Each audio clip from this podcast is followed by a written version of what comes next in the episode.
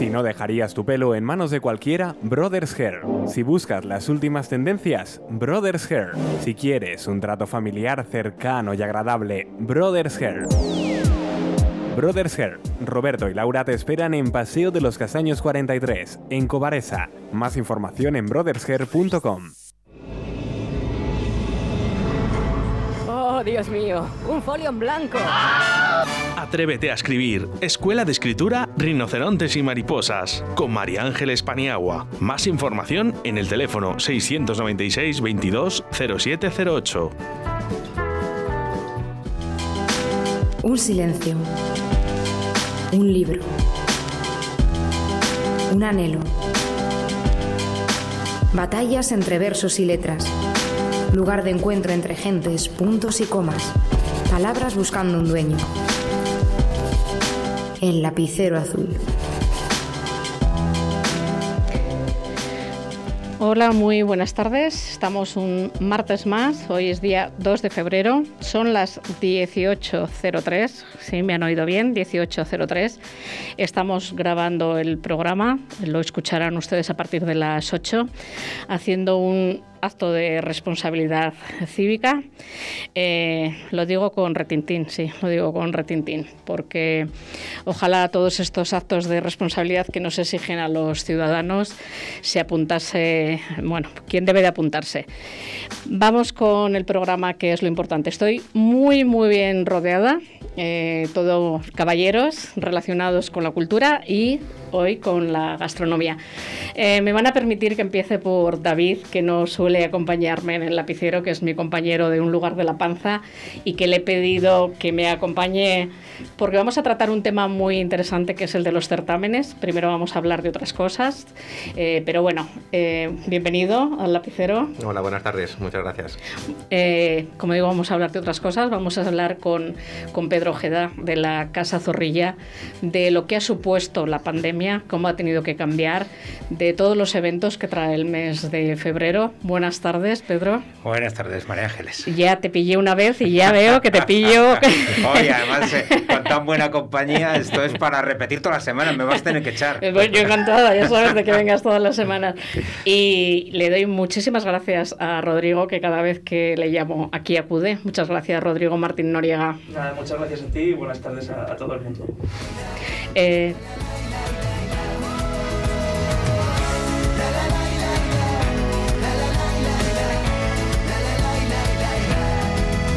no me vale, que no me sirve, que no te enteras, que no se trata de controlar cada situación, que no me importa cuánto te pese la billetera, que aquí se mide por las hechuras del corazón, que el que se venga no tenga prisa, encienda una hoguera y cuando quiera pueda tumbarse a mirar el sol, que se equivoque y vuelva a empezar las veces que quiera, que nadie gana ni pierde.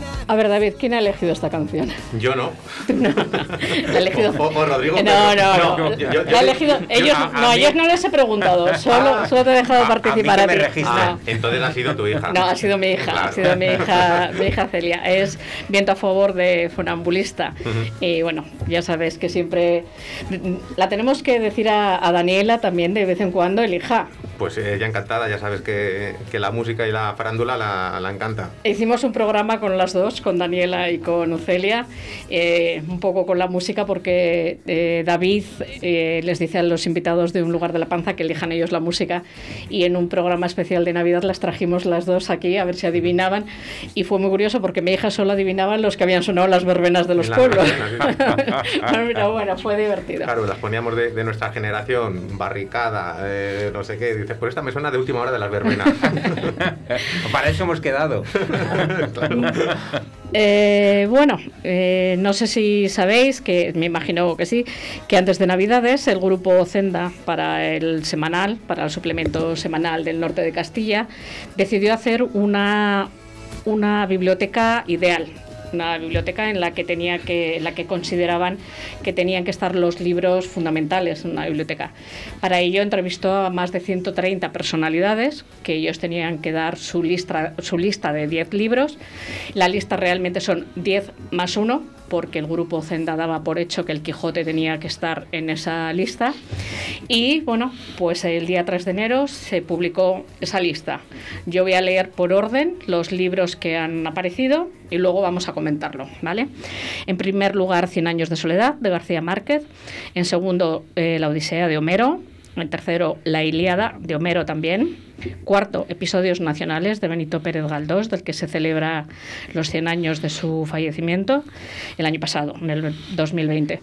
La Regenta de Clarín, 1984 de Orwell, El Principito, El Conde de Montecristo de Dumas, El Señor de los Anillos de Tolkien y Orgullo y Prejuicio de Jan Austen.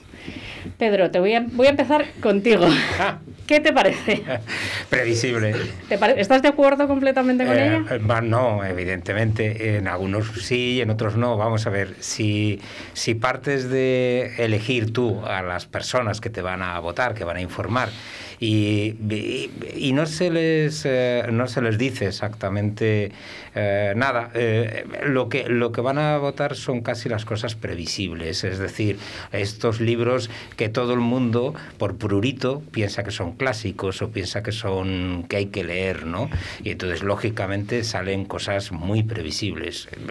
Partiendo de que todos ellos son libros que hay que leer, fundamentalmente, algunos me sobran. Y claro, esto es como la historia del canon, ¿no? De si hay un canon, hay varios, si hay un canon clásico, si no hay un canon clásico, todo esto. Entonces, cada uno haríamos, confeccionaríamos nuestra lista y confeccionaríamos nuestra lista cada mes de forma diferente. Eh, entonces, mm, es no se puede discutir, está bien, pero podrían haber sido eh, eh, quitar siete libros de esa, de esa lista y poner otros siete. Es decir, estas listas, en definitiva, no sirven para nada. Ah, estoy de acuerdo contigo. Eh, Rodrigo, ¿coincide con tus gustos? ¿No coincide para nada? Eh, primero no he leído algunos de los libros y luego me ocurre algo con esta lista que la leí completa. Es como cuando hace una lista de las mejores películas y la gente dice Ciudadano Kane o El Padrino. Son como inercias creadas Sí. cuando realmente casi nadie se llevaría a una isla desierta Ciudadano Kane o realmente puede que nadie ame íntimamente esa película. Pero es ya como, como ha dicho Pedro, lo previsible, lo que se espera que debes decir. Entonces yo echo de menos un poco más de riesgo porque es prácticamente es como un programa de estudios, un currículum escolar más que novelas que pueden significar algo. Es como lo que se espera que vayas a decir. Entonces mm, está bien como lista, pero al final mm, a mí me falta eso, me falta riesgo, me falta vida. O sea, los episodios nacionales, ¿cuántos son en total? ¿Qué significa? Todos 46, incluidos? ¿no? No sé, me Como, parece... como, como proyecto, los episodios nacionales están, pero evidentemente eh, son, son irregulares en Yo creo, calidad y demás. creo que son, tienen 40, que estar, creo que son no. 46. Son sí que es, 56. es verdad que algunos eh, de los encuestados han dicho en lugar de, de los episodios nacionales alguna novela Ajá. concreta. Por ejemplo, Trafalgar le han dicho bastantes de los encuestados.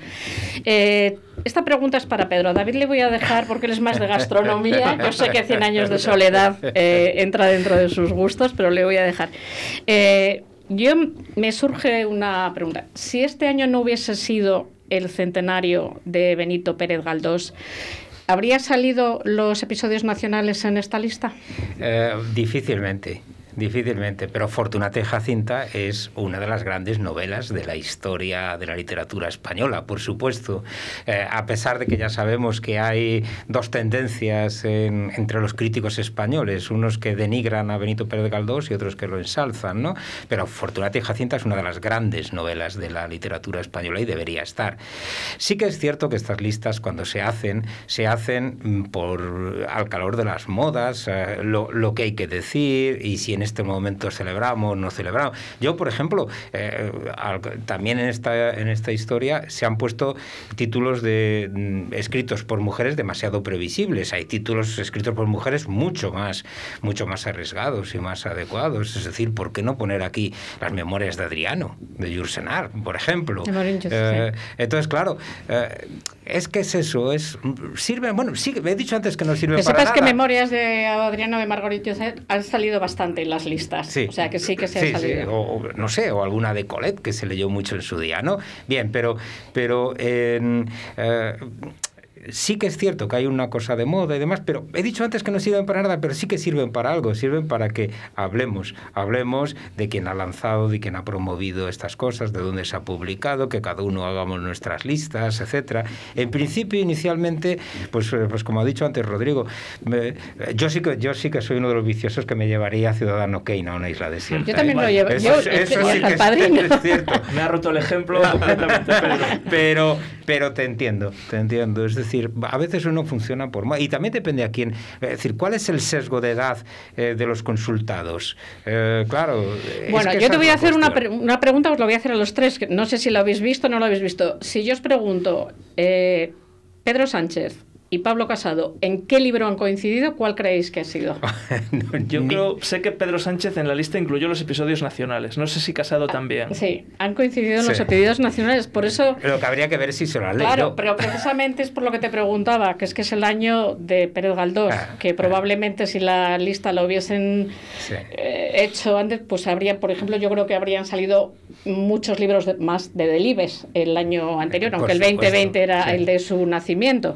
Pero bueno. Eh, Pero ¿por qué no han dicho Misericordia, por ejemplo? Que sí que sería una, una obra con mucha más contundencia social, etcétera. ¿Por qué? Porque los episodios nacionales parece que es una, una propuesta histórica, una propuesta histórica de una propuesta de España una propuesta de construcción de España. Entonces, bueno, pues hay dos políticos que en apariencia son, en apariencia son diferentes, tienen, eh, tienen la misma propuesta, ¿no? Eh, lo que hay que ver es si han asumido de verdad el riesgo de Benito Pérez Galdós en esos episodios nacionales. A mí personalmente me parece que, que tanto a Pedro Sánchez como a Casado, a Pablo Casado, les han hecho, les han elaborado la lista. Es mi opinión, o sea, se la han dado hecha. mi opinión, porque bueno, yo os invito a que deis un vistazo con los libros que han elegido los dos y no me cuadra, a ver, no les conozco, no he comido con ellos ni, ni nada, pero no me cuadra eh, la forma. Mira, os voy a contar una anécdota.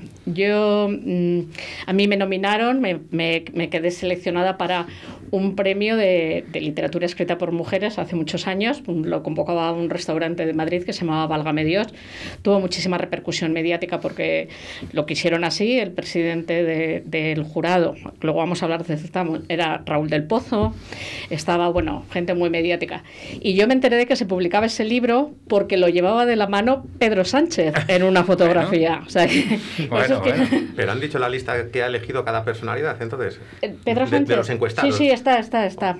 yo, os, animo. Eh, eh, es, norma de las de las estas encuestas consultadas, ¿no? De estas listas consultadas. Y son personalidades de, de, todos los mundos, de la política, del deporte, de. Sí, hay, 103, está Chicote está de todas. Yo os invito, eh, aunque solo eso por curiosidad, podéis acceder a ello a través de la página web del semanal y ahí tenéis las 130 personalidades que han votado, los 10 libros que han votado cada uno. A mí, por ejemplo, Chicote, el cocinero, me sorprendió muchísimo porque casi todo lo que lees es, mm, es literatura fantástica y no, pues lo mismo. He dicho que no me pegaba Sánchez y Casado, tampoco me pega de, pero vamos, que no les conozco, pero vamos, de Sánchez y Casado creo, creo que no lo han hecho ellos. ¿No, no echáis de menos poesía? Por supuesto, por supuesto. No hay, no, porque eh, al principio yo iba siguiendo, eh, iba siguiendo la encuesta y al principio la Divina Comedia tenía muchísimos puntos y después se ha quedado fuera y, y bueno, lo he echado hay, hay, una pequeña maldad sobre esta lista que bueno, lo vamos a comentar con total libertad, que comentaban muchas personas. La iniciativa de Celda es, es una iniciativa casi personal de Arturo Pérez Reverte. Él tiene este suplemento literario, organiza certámenes. Bueno, pues de esta lista de 100, uno de los cinco autores más repetidos es Pérez Reverte. En la lista de los 100 libros imprescindibles de una biblioteca creo que hay tres o cuatro de Pérez Reverte. Con todo el respeto, a lo mejor es un poco curioso hasta qué punto el sesgo de las personas elegidas o de los escritores que han participado en virtud de quién lo organiza, etcétera. O sea, yo no sé hasta qué punto, no sé si está Capitán a la Triste o El Club Dumas, que serán novelas estimables, pero hasta qué punto merecen estar en una lista en la que a lo mejor no está Proust o no está Milán Kundera. No, no sé cómo decir hasta qué punto. Proust, que, es tu favorito. Sí, ya es una vieja obsesión mía. Entonces, claro, es, es, lo que comentaba también Pedro, el sesgo de los votantes, que se espera de ellos, quién lo organiza, en un mundo de interrelaciones tan cerradas, donde todo el mundo se conoce. Mucha gente lo comentó, que era llamativo que se repitiera tanto, tantas veces, tantos libros de Arturo Pérez Reverte. No, a mí, a mí, no me sorprende de todas las maneras, porque si abres mucho eh, eh, el juego, ¿no? De, eh, y es muy diverso y demás, normalmente la mayor parte de la gente va a votar cosas que están muy de moda o muy en el mercado, o las cosas que hay que decir. A mí eso no me sorprende, no creo que sea algo forzado. ¿eh? No es como si tú te bajas ahora a un instituto y consultas a los jóvenes que están leyendo, que hagan una lista, pues te van a salir también cosas muy previsibles, muy previsibles. Es decir, mm, depende un poco también de, de, de, de las personas, del banco ¿eh? al, sí. que, al que acudas para Exacto. saber qué están leyendo. Eso, uh -huh. eso, eso es previsible. Sí. Es como, es demoscopia también, Exacto. igual que la, que la política, lo mismo, lo mismo. ¿Estáis de acuerdo conmigo que si esta encuesta, ya lo acabas de decir tú, Pedro, se hubiese hecho a pie de calle, los resultados habrían sido completamente distintos? Sí, pero no, pero no mejores. Necesariamente, me temo.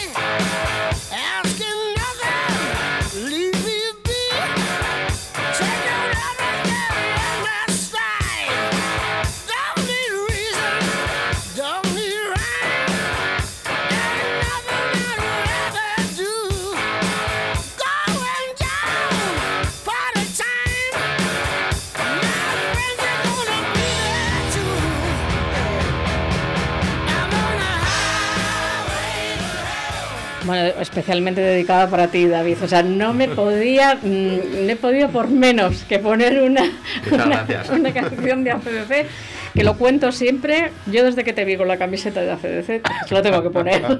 y, y, con Daniela, con ella puesta Además, también. Mira, nos, nos, fuimos a Barcelona a verles eh, cuando Daniela tenía, pues yo creo que cuatro años, cuatro o cinco años tendría. Sí, sí. Yo creo que a CDC le gusta incluso al que le gusta el reggaetón. Bueno, bueno. A, mí, a mí personalmente esta me gusta. ¿eh? Ver, esta no, bueno, aunque no te guste el, el, verlos en directo, me refiero, sí. ¿sabes? Aunque no te sepas sus canciones, el ver un espectáculo de estas dimensiones en directo es... Hombre, yo creo que esta canción eh, la ponen y todo el mundo termina balanceándose como En las verbenas del pueblo incluso. creo. Bueno, pues vamos contigo, Pedro, eh, que estuviste aquí hace unos programas y, y, como nos pusimos a hablar de la pandemia y de la censura y todas estas cosas, nos quedó pendiente una cosa muy, muy importante. Les voy a contar a los oyentes que no lo sepan que Pedro Ojeda, aparte de hacer muchísimas cosas en la universidad, es coordinador de la Casa Zorrilla del programa Letra Herido. Sí, junto a Paz Altese. Yo te voy a decir personalmente que el nombre Letra Herido no es de mis favoritos. No es de la... Yo te voy a invitar a que escuches algún programa del lugar de la panza y veas los nombres que ponen los, los bodegueros a las botellas y a todos los proyectos que yo siempre les digo que es medio literatura, porque tienen una cabeza. Cuéntanos, ¿qué es Letra Herido? Bueno, en primer lugar el nombre, el nombre tiene una tradición. Curiosamente empieza a usarse en España en, catalán y es a partir de toda la literatura que se hace en, Cataluña eh, en los años 60, 70, es cuando se empieza a construir ese nombre y entra como neologismo en el castellano.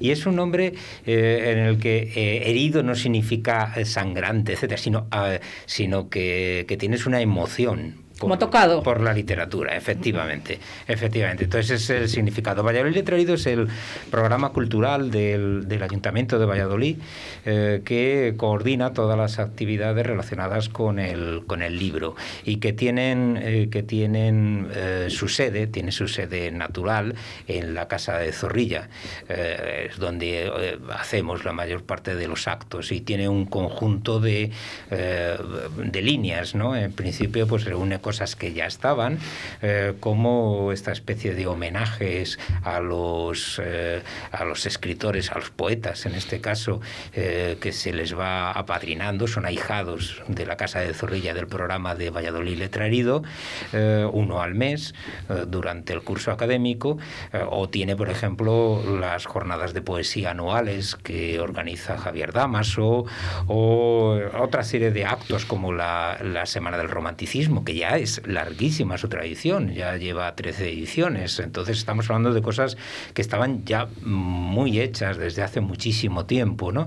Y luego lo que ha hecho es dar una formalidad, una unión, un sentido al tipo de presentaciones de libros, eh, a recitales poéticos y a cualquier otro, otra de las cuestiones que están relacionadas sobre, sobre la literatura. Ahora, por ejemplo, vamos a empezar como novedad, empezamos a, hacer cada mes un debate sobre el estado de la, cuestión de algunos géneros o de algunas realidades. Este mes, por ejemplo, vamos a hacer un estado de la cuestión eh, sobre las artes escénicas, que yo creo que es un momento muy importante para, para hacerlo. Es decir, es, es un conjunto de, de, de, iniciativas que tienen todas ese, ese sello, el sello de Valladolid Letrarido, que intentan agruparlas, darles una coherencia, etcétera. Entonces, eh, en principio es eso, es eso, es dar un sentido y una coordinación a todos los aspectos. Había, hicimos el primer año una cosa que queríamos que se, que se hubiera repetido, que es el letrarido de honor, el, que es un homenaje que hace la ciudad de Valladolid, eh, eh, el programa, a, alguien muy significativo. ¿no? Empezamos con José Luis Alonso de Santos, se le dio el, el, premio, la de, en, en la, en, fue además un acto, fue una fiesta maravillosa en el campo, en el campo grande. Estuve presente, mereció la eh, pena. Sí. que reunimos, reunimos, fue muchísima gente y además de eso reunimos música, teatro, etcétera. Íbamos a hacerlo el año pasado, me guardo los nombres porque, porque muy posiblemente podamos hacerlo en cuanto esto se pueda volver a, a salir a la calle, a reunirnos. y es una especie, porque hay algo, hay algo que también a mí me preocupaba y era, y era que Valladolid estaba como haciendo muchas cosas pero que no les daba sentido ni relieve ni relevancia eh, y, que, y que faltaba ese empuje, ¿no? Y faltaba también pues pequeños homenajes a nuestros escritores, a gente relacionada con la literatura, etcétera. Bien, y entonces lo que se va organizando. Luego también hemos establecido una serie de, de relaciones, una serie de convenios o acuerdos con instituciones como el Instituto de la Lengua, o como la Universidad de Valladolid o otra serie de instituciones que vamos a ir presentando novedades o vamos haciendo circunstancias. Los años pasados, por ejemplo, se han presentado los, eh, los finalistas del Premio de la Crítica de Castilla y León, se han presentado en, en Valladolid Letrarido. Este año, por las circunstancias que todos sabemos, no se va a poder hacer con ese formato, pero sí que vamos a tener actos relacionados con el Premio de la Crítica. Eh, hemos hecho jornadas eh, reflexionando sobre la condición del crítico sobre los escritores, jornadas creativas. Y ahora, por ejemplo, este, este año, la, este, este curso, la gran novedad es que además eh, hemos iniciado una línea de exposiciones de exposiciones en la Casa de Revilla. La Casa de Revilla ha cambiado completamente el formato, depende ya de Valladolid Letrarido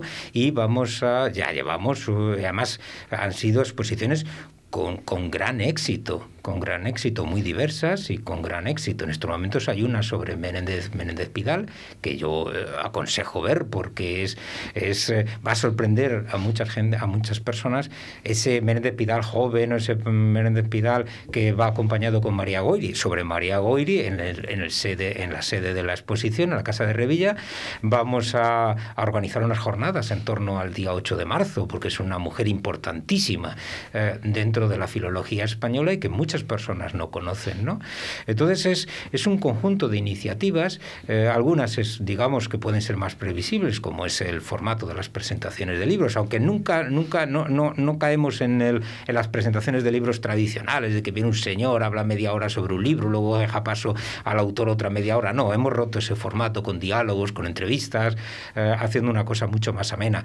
Este año, además, eh, ya, ya estaba previsto desde el inicio, ¿no? pero este año eh, formamos ya la idea en mayo y lo hemos empezado a hacer a partir de octubre con la emisión en directo de todos los actos que estamos haciendo. Ya no solamente se emiten en directo, sino que las personas pueden comentar a través del Facebook de la Casa de Zorrilla, eh, eh, pueden comentar y yo traslado esas, esos comentarios, esas preguntas y luego esos vídeos quedan almacenados. Nos ha sorprendido porque, porque ya no solamente el número de visitas en el directo, sino el número de visitas, cientos y miles de visitas en el, en, en el, en, eh, al, el podcast, al vídeo, sí, sí, sí, a- al vídeo que está, que está eh, disponible, está almacenado en el Facebook de la Casa de Zorrilla, miles de visitas a una presentación de un libro que normalmente van 20, 25, 30 personas, 40 personas, y de repente ese autor puede tener cientos o miles de visitas a su presentación. Entonces, es un conjunto de elementos. Yo ya te dije que esa iniciativa me parecía buenísima porque muchísimas veces me coincidía con el programa. Eh, ahora ya ha cambiado, pero antes todos los martes de 8 a 9 había presentación y no podía acudir y la verdad es que me viene muy bien recuperar, recuperarlo. Eh, poco antes de la pandemia, esto ya como tema personal, eh, habías iniciado unas jornadas de, de crítica literaria. Sí. Yo había acudido a la Sí. primera, la segunda justo la tuvimos, la tuvisteis que anular. ¿Vais a volver a ponerla? En cuanto podamos. Porque En me cuanto- pare- yo invito a, podamos. invito a todo el mundo, eh, porque bueno, era una jornada de crítica literaria. Eh, no me acuerdo el nombre de la que lo hacía, sé, que se apellida Molpeceres, pero no recuerdo sí, el bueno, nombre. eh, hacía el taller. Sí. Es, que, es que ya no solamente era una reflexión, eran una- un par de mesas redondas en las que traíamos a críticos literarios hablando sobre esta cuestión, sino que la profesora Molpeceres de la Universidad de Valladolid.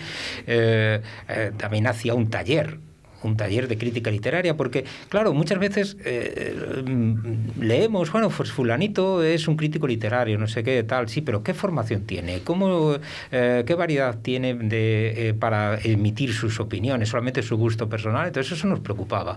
Y, eh, y por eso empezamos esa línea también de, de, de jornadas, de talleres, talleres que hemos hecho muchos. Hicisteis uno muy, sentidos. muy interesante de guion, que lo dio Tomás Sí. Melgar. Sí, sí, eh, sí, y me- lo pasa que lo mismo, era los martes de 8 a 9. Bueno, ahí ya tienes por qué no he podido venir yo tampoco. Pues lo has cambiado por mí, ya lo sabía yo. Claro.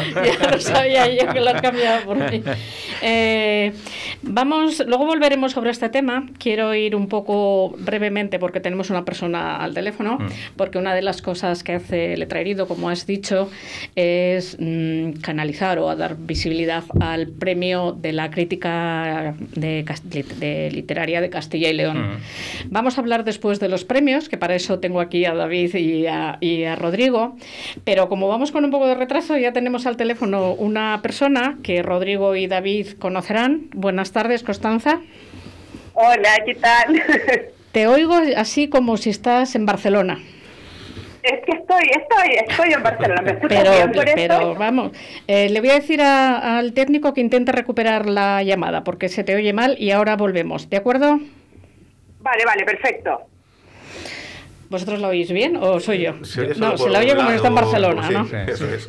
Mm, decíamos pues, que tú, eh, bueno, a través de Letra Heridos está- se da visibilidad al premio de la crítica que lo convoca el Instituto de la Lengua de Sí. Castilla y León. Sí, sí. Entiendo que tú eres jurado. Soy jurado desde el Eh, inicio, sí. Yo, David, él, él organiza eh, certámenes.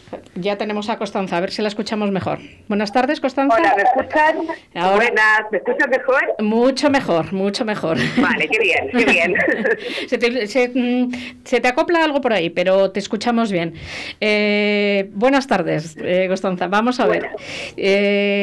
Eh, tuvimos aquí hace unas semanas a Carlos Avanzo con, con Pedro Ojeda, uno de los invitados, que decía que los autores noveles, los escritores noveles, lo que tienen que hacer es presentarse a certámenes y presentarse y presentarse, bueno, para que aprendan un poco dónde están y, y- y lo que les pasa.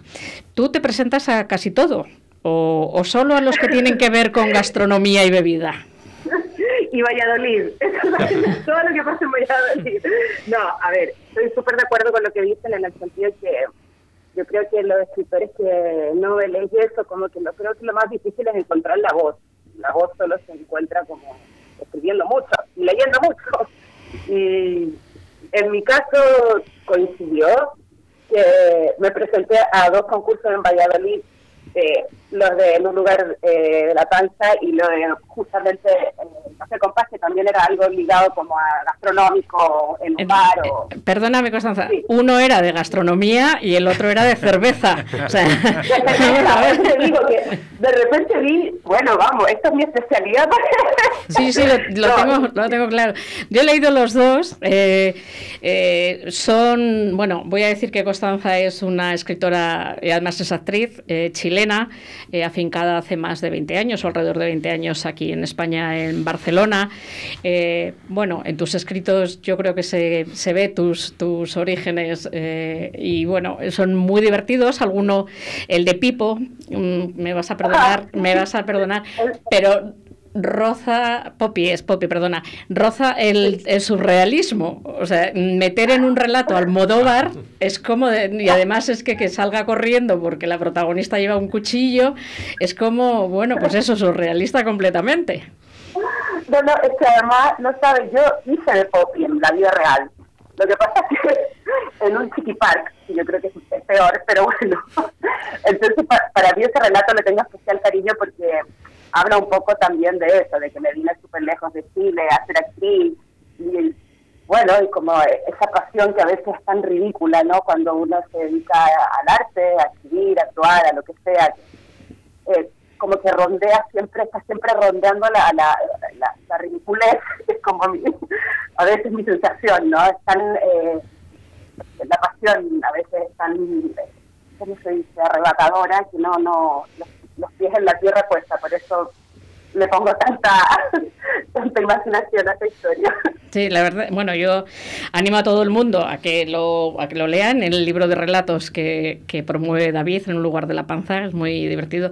El otro es un poquito más serio, a mí me da la impresión de que está dedicado a tu padre, me da la impresión el de la cerveza está dedicado a tu padre, pero de cualquier manera las dos protagonistas son actrices o tienen que ver con el mundo de la escena. Yo no sé si es un reflejo de tu personalidad.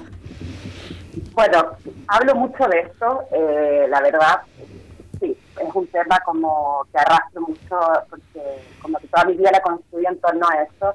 Hay algo también que me pasa con la escritura que sí que me hace sentir, yo dejé el teatro, dejé actuar hace como tres años, y fue una decisión que me costó, pero me sentía bastante eh, frustrada y creo que la literatura me hizo, de nuevo encontrarme con esa sensación que uno tanto ama cuando uno se dedica a esto, como estar en un escenario, como llegar a la gente igualmente, aunque no sea en un escenario, ¿sabes? Entonces es un tema que recurro bastante, eh, no, no siempre, pero sí, hay, algo ahí que me resuena mucho me mueve mucho. Eh, me dice David que te quiere saludar, Constanza. Hola, Constanza, ¿qué tal? Hola, Le tengo aquí conmigo. Hay, que decir que Constanza es de, los pocos autores, yo creo que solamente dos o tres, que han sido finalistas en, ambas ediciones del concurso de En un lugar de la panza. El primer año con el relato titulado Solomillo Three Ways, que también es un, un, relato, pues ambos son muy, muy divertidos y, curiosos. Eh, el primero, pues eh, una situación que se en un restaurante vista desde el punto de vista de tres personajes diferentes y, este, como bien dices, el de, el de Poppy, muy, muy divertido. Me imagino que, que cuando dices que que lo había sufrido en propias carnes, el, estar disfrazado, ¿fue también con disfraz de, pulpo o no? Sí, sí, era, era un, un, un chiqui park que hay en Barcelona, que ahora está cerrado por el COVID, pero que se mm. llama eh, La Mar de Divertir.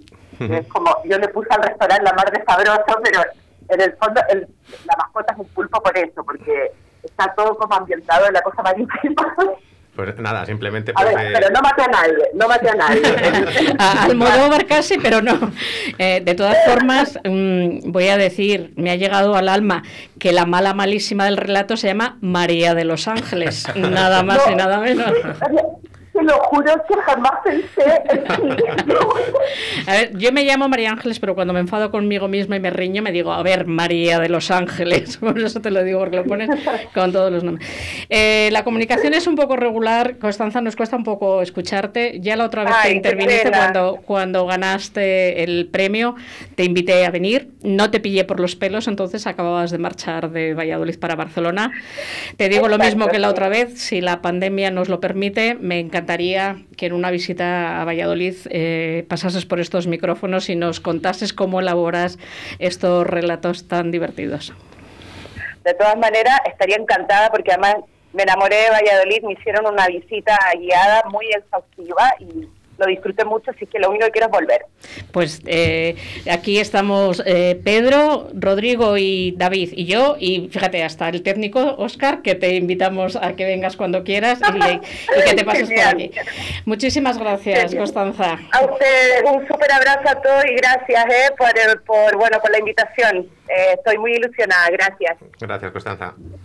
Si no dejarías tu pelo en manos de cualquier Brothers Hair. Si buscas las últimas tendencias, Brothers Hair. Si quieres un trato familiar cercano y agradable, Brothers Hair.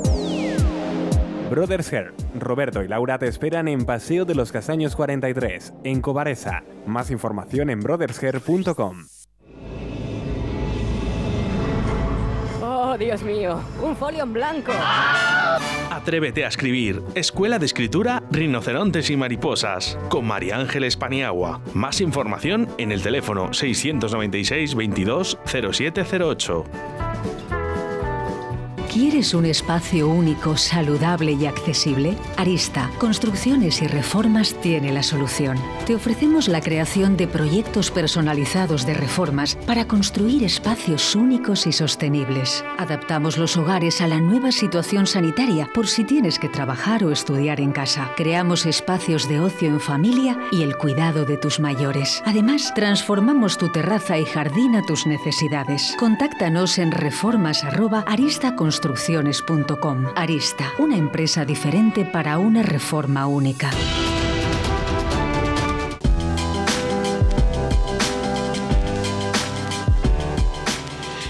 Bueno, David, eh, hablando del premio de la crítica de Castilla y León, cuéntame cómo te dio a ti por organizar un certamen que este año es la tercera temporada, el tercer año que vamos con ello. Pues sí, ya, ya vamos por, por la tercera edición. Y mira, me alegro de que nos, nos hayas invitado tanto a Rodrigo y a mí aquí al programa, porque si no, no hay manera de poder coincidir personalmente, ¿verdad, Rodri? Y, y bueno, pues eh, cómo surge la, la idea. Mm, yo ya llevaba varios años eh, vinculado a la gastronomía y a los vinos de alguna manera y simplemente pues eh, se me ocurrió el, vincularlo con la literatura a raíz de, leer los libros que hemos comentado alguna vez en el programa de Un lugar de la panza, los libros de Xavier Gutiérrez Márquez, eh, que creo, pues, por decirlo así, ese género que él mismo llama noir gastronómico, que eh, trataba de, novela negra, pero con matices gastronómicos o, vinícolas. Digamos que, que eh, la trama tiene lugar bien en restaurantes, empresas de catering, bodegas de vino, y alrededor de todo eso pues arma una, una novela negra. En un principio yo pensé el, hacer el, certamen de relatos con temática eh, igual, negra y gastronómica, pero bueno, hablando con Rodrigo, que yo me fié un poco de, de su experiencia en, en, estas líderes, me dijo que quizás era... Mm, definir demasiado el, el concepto del, del, certamen si además de la temática gastronómica y vinícola tenías que que exigir el estilo negro al autor. Entonces, pues lo dejamos simplemente ahí por, por no rizar demasiado el rizo y, bueno, la verdad que... Personalmente el estilo negro es para mí claro, complicado. Ahora mismo el libro se nutre tanto de relatos eh, románticos, de ficción, más policíacos, o sea, es, es muy, muy heterogéneo y, y, lo que decimos, para un certamen recién iniciado, el vincular tanto al, al autor, al, al, género negro, pues iba a ser complicado. Ahora voy a ir con Rodrigo a ver cómo le metiste en este lío, pero en en, los libros, además de la parte gastronómica, hay otra parte que el año pasado dedicasteis a Delibes y este año a Quevedo. A Quevedo. Sí, el año pasado, pues bueno, hablando con, la Universidad de Valladolid a, través del Centro Buen Día, que son pues eh, eh, quienes ayudan a, contribuyen a, dar los premios eh, económicos, pues surgió la idea de, vincularlo con Miguel Delibes, ya que era el centenario el año pasado, y, hacer pues un, un subapartado, una subcategoría de relatos en los que se tratase la, la gastronomía en la literatura de Delibes, entendida tanto como con la como las costumbres del medio rural, etcétera. Y este año, mm, pues se nos ocurrió Quevedo, mm, no tanto en la gastronomía o los vinos en la literatura de Quevedo, sino eh, buscar una frase eh, que este año es pidió que le dejasen enjuagar la boca con un poco de vino, que es una frase del Buscón, eh, y establecimos que el relato debía de terminar o comenzar con esa frase y luego armarlo pues eh, a gusto de cada uno. A ver, Rodrigo, ¿cómo te dejas meter en este lío? Porque, a ver, tú has estado de los dos lados. Eres, voy a contar a los oyentes, te conocen, pero que eres escritor, has sido finalista, finalista dos años del certamen Compás, un año ganador en el 2013 y en otros, otro, en otros certámenes también importantes. Y entonces David te dice, ahora jurado, jurado de la panza. Bueno, la cuestión creo que todo se debe básicamente, y me vas a perdonar porque esto es un poco pudoroso a lo mejor para ti este momento, pero todo se debe al entusiasmo de David, evidentemente. Yo creo que David, como algunas personas, pienso yo que sé, José Ignacio García, son personas que tienen una capacidad para compartir, para hacerte compartir su entusiasmo. Y yo recuerdo las primeras conversaciones en la cafetería del Goya, en Tudela, Correcto. pues construyendo castillos en el aire, básicamente, Ujú. hasta que te das cuenta que, que esto iba en serio y que merecía la pena. Una aventura llena de incertidumbre, a ver qué va a pasar, y sin embargo yo creo que el éxito ya desde el principio fue espectacular. Entonces es una aventura porque primero la cantidad de cuentos ha sido extraordinaria y yo puedo hablar en nombre también de mis compañeras de, jurado, Susana e Inma, que nos lo hemos tomado muy en serio desde el principio. Vamos a decir que son Susana Villar, Sí, sí, claro, Inma Sí. las otras Susana Gil Alvarellos. Es- eso es.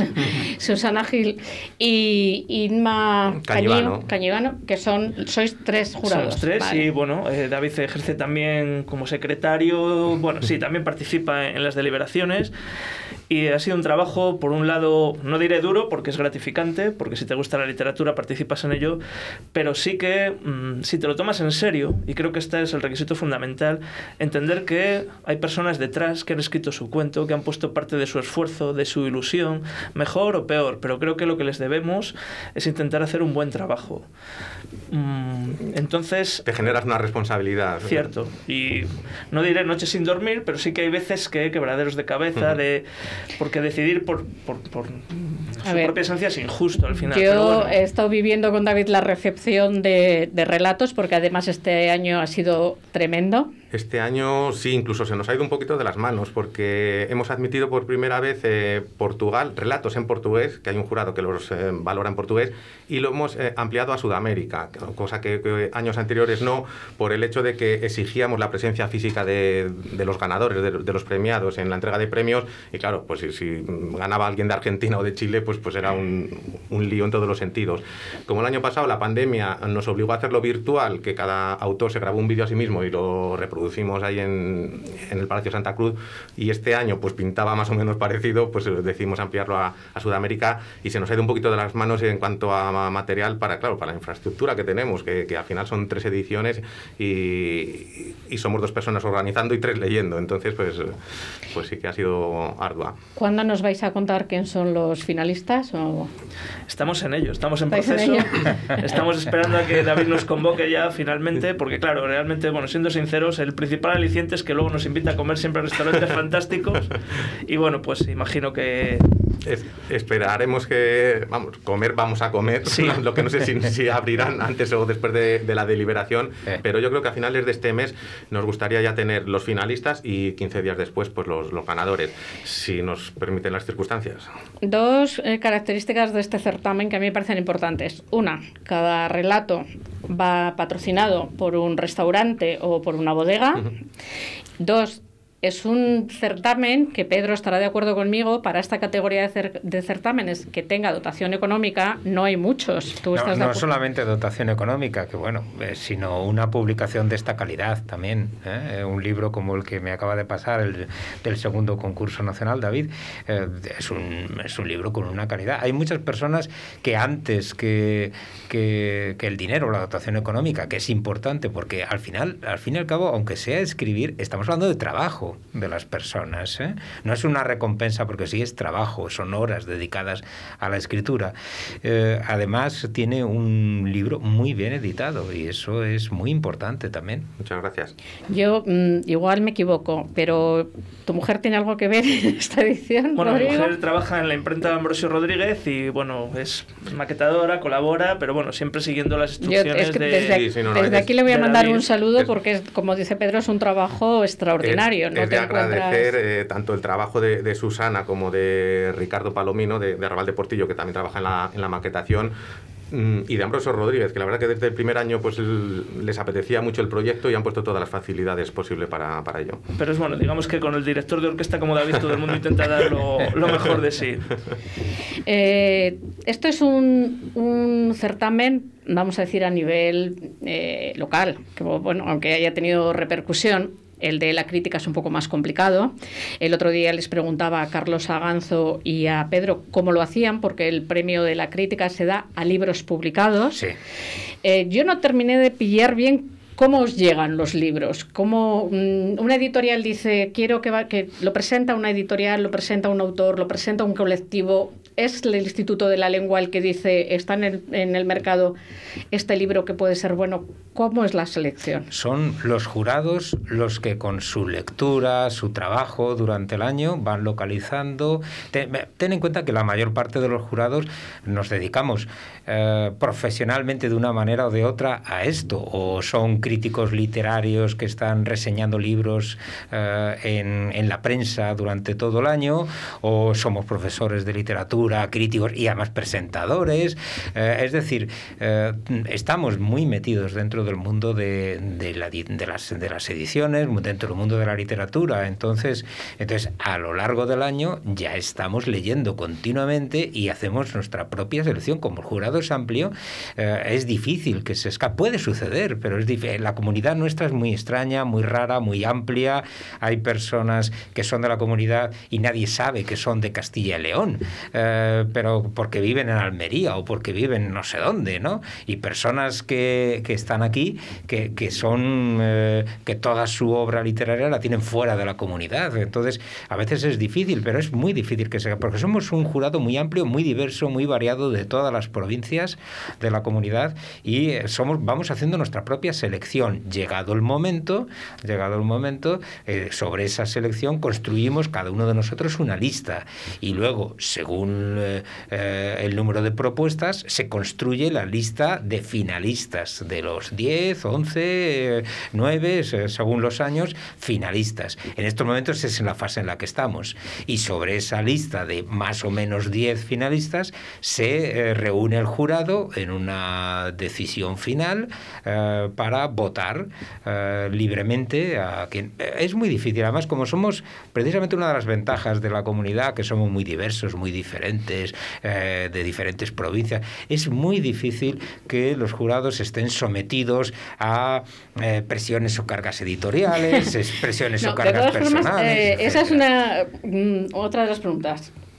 Eh, como jurados os han hecho chantaje, os han dicho, venga, me, me, me das el premio y yo a cambio mm, te doy cinco jamones. Mm, yo como jurado no, que no soy jurado, pero como organizador la verdad es que no. De hecho, Rodrigo podrá dar fe que a nosotros sí que nos llegan, lógicamente, los, los autores eh, con el seudónimo y con el nombre del autor porque se reciben por email y a ellos se los entregamos cuando alguno se escapa, tachado con, con rotulador, ¿verdad? Porque a veces viene impreso como firma o, de inicio y, se lo tachamos, ellos no saben nada. Yo o sea, que tú eres el, que, tú eres el que filtras, o sea, que los jamones te les tienen que ofrecer a ti. Claro, claro. Ahora que ya lo has dicho, que sepan que para la cuarta edición se admiten jamones y vino.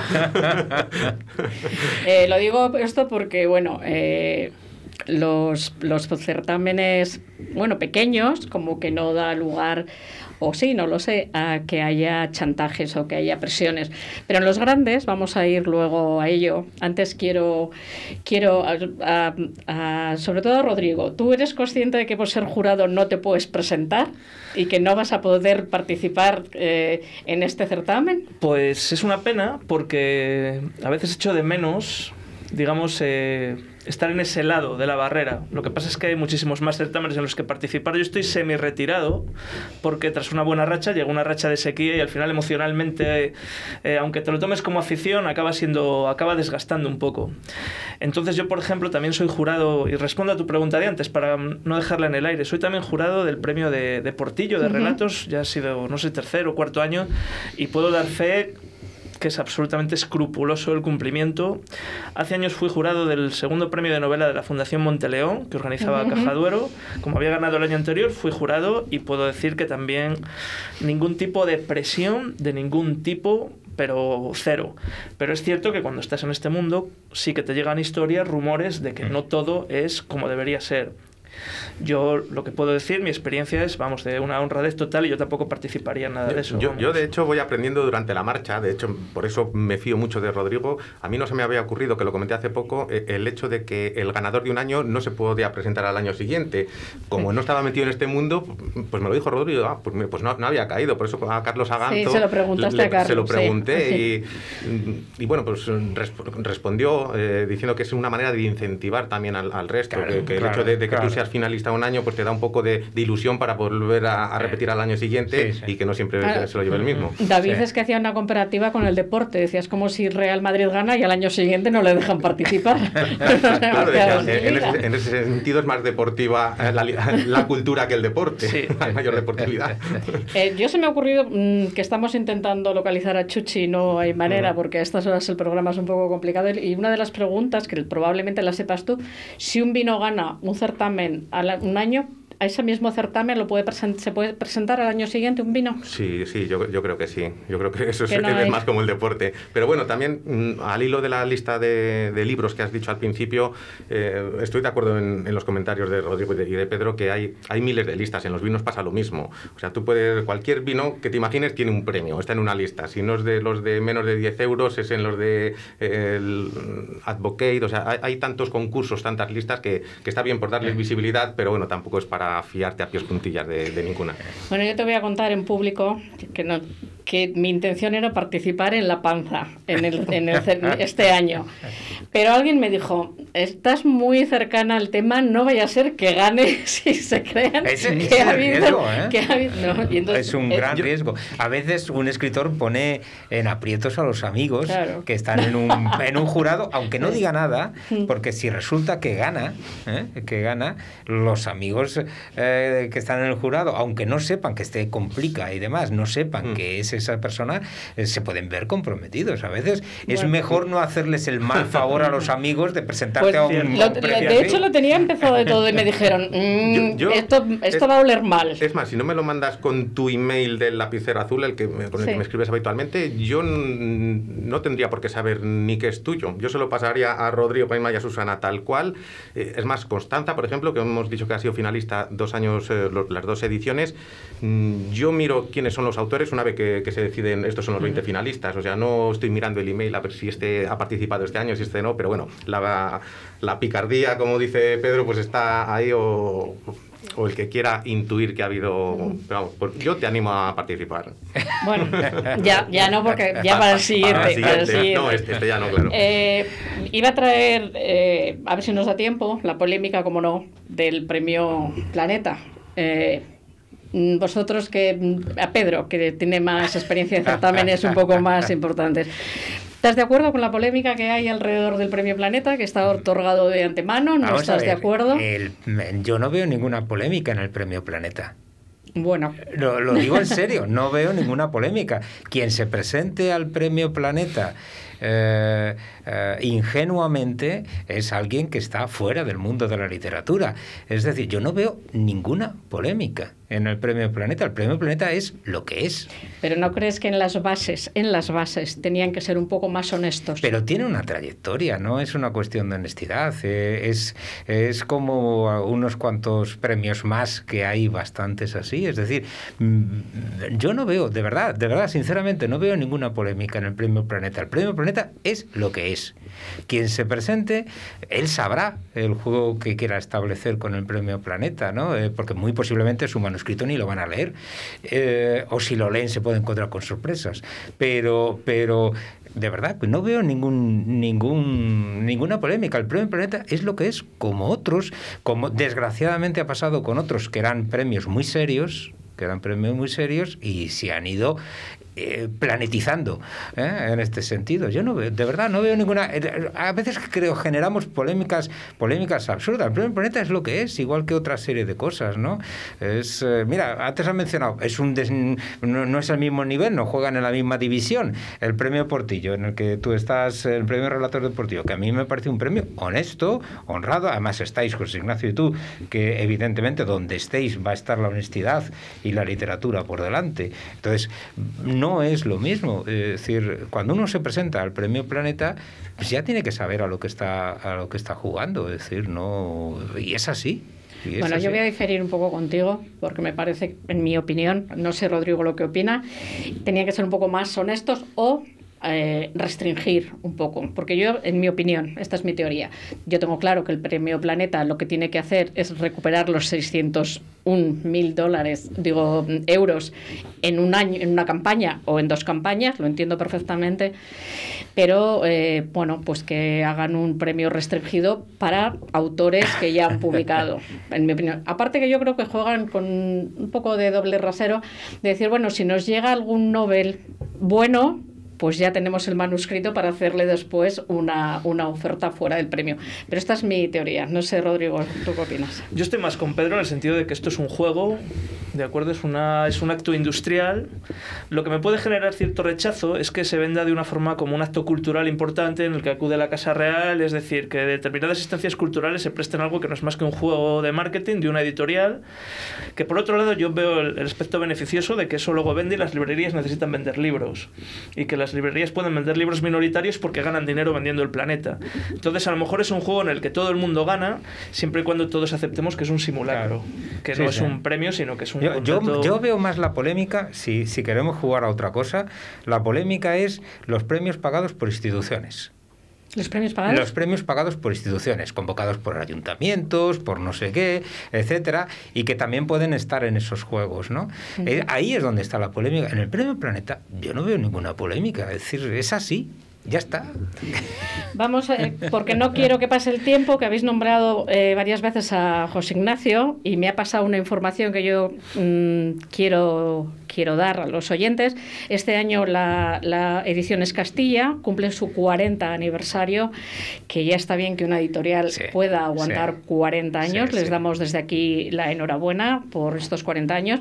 Y bueno, eh, la semana que viene me han dicho que estará en las librerías ya un libro que se llama ¿Cuántos pendientes. Eh. Mm, ¿Quién de los dos me habla de los cuentos pendientes? Pedro.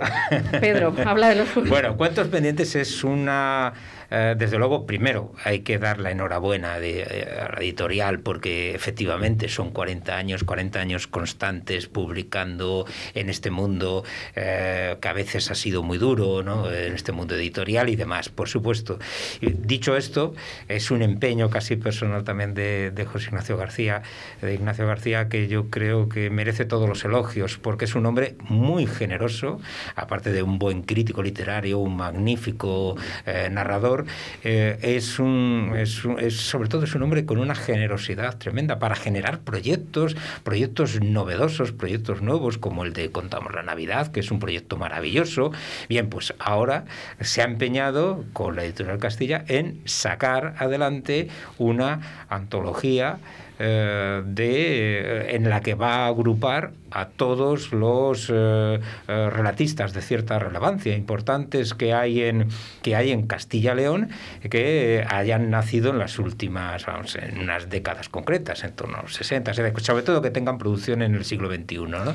y es maravilloso una maravilla me ha dicho que la colección se va a llamar Cuantemario que el de Pedro ya está preparado, se llama El Inventor de Leyendas, el de Rodrigo también está preparado y se llama Inventario, y eh, Miguel, que no le conozco, a ver si viene por aquí, La Soledad de los Charlatanes, pues os doy la enhorabuena por estos nuevos libros. Espero que vengáis aquí a contármelo. Cuando quieras. Se me está acabando el tiempo, Pedro, y quería hablar contigo del proyecto Catalibros y como cuadra también con el lugar de la panza. ¿Le, ¿Te parece, David, que le emplazamos para que nos hable de catalibros en un lugar de la panza? Si le apetece, nosotros encantados. Eh, yo siempre, yo, siempre que pueda, siempre que tenga tiempo. Que ya sabes que la panza normalmente es por la mañana, pero algún día se graba por la tarde. Es un proyecto que a mí me parece muy interesante, un poco en la línea de la panza, de lo que hacemos David y yo, de, de bueno, marinar, no voy a decir porque no le no gusta mucho, eh, cerveza, vino con gastronomía y música. Se nos ha acabado el tiempo, se me ha pasado volando, lo habéis visto, he disfrutado, he disfrutado muchísimo con vosotros, muchísimas gracias y como siempre, aquí cuando queráis.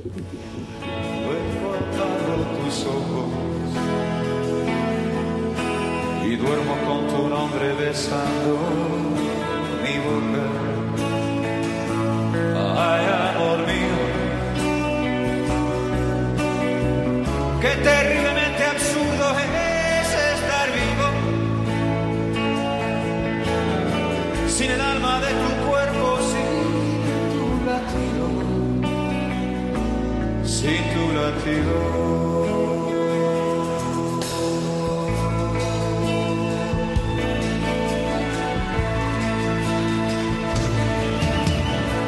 el final de esta historia,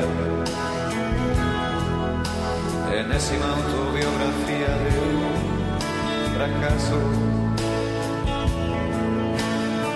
no te sirva de ejemplo. Hay quien afirma que el amor es un milagro,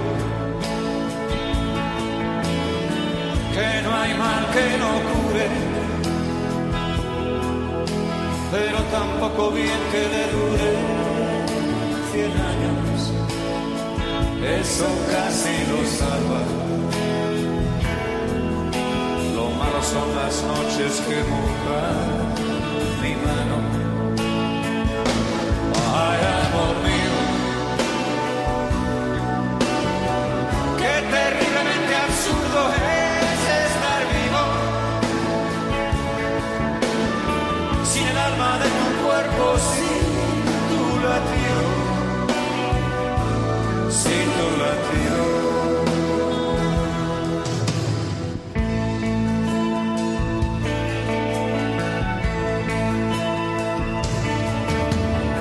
Aunque todo ya es nada,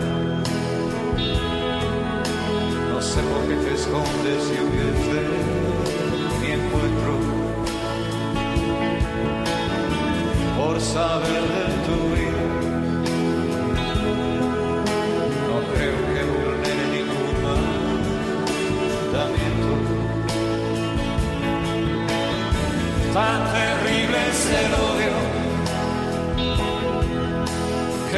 atreves a mostrarme tu desprecio.